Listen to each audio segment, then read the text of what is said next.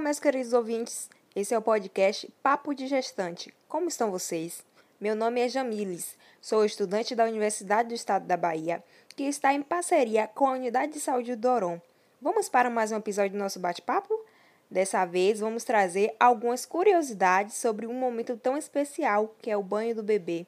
E para responder algumas perguntas feitas por vocês, que recebemos por meio de áudio no nosso grupo WhatsApp, convidamos um dos profissionais de saúde que acompanha a gestante na nossa unidade. E vamos dar início com a pergunta da Marli. Vou ter o meu primeiro filhinho e estou com uma dúvida.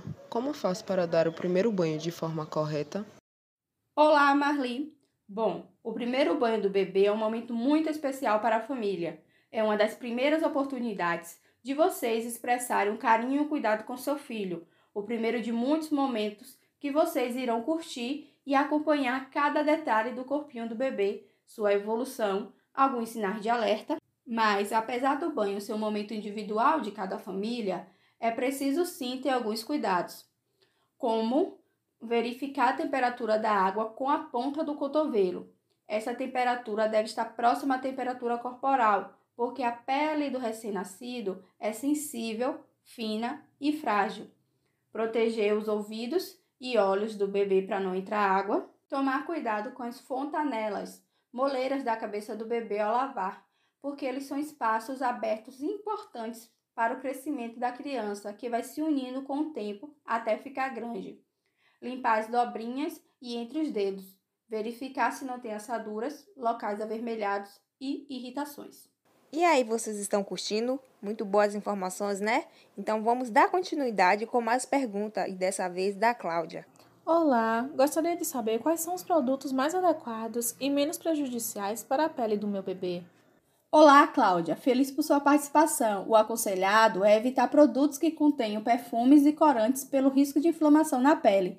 Assim, os produtos ideais devem ser líquidos, suaves, sem sabão, sem fragrância, com pH neutro, que não irrite a pele nem os olhos do bebê. Mas, claro, procure em qualquer farmácia, pergunte ao farmacêutico ou profissional de saúde, que com certeza vai achar algo apropriado para o seu bebê. E recebemos um áudio de Kátia, que quer perguntar dos cuidados com as assaduras do bebê.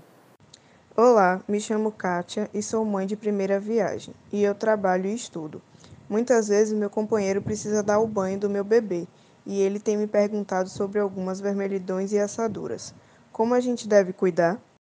Olá, Kátia. Ótimas as dúvidas de seu companheiro.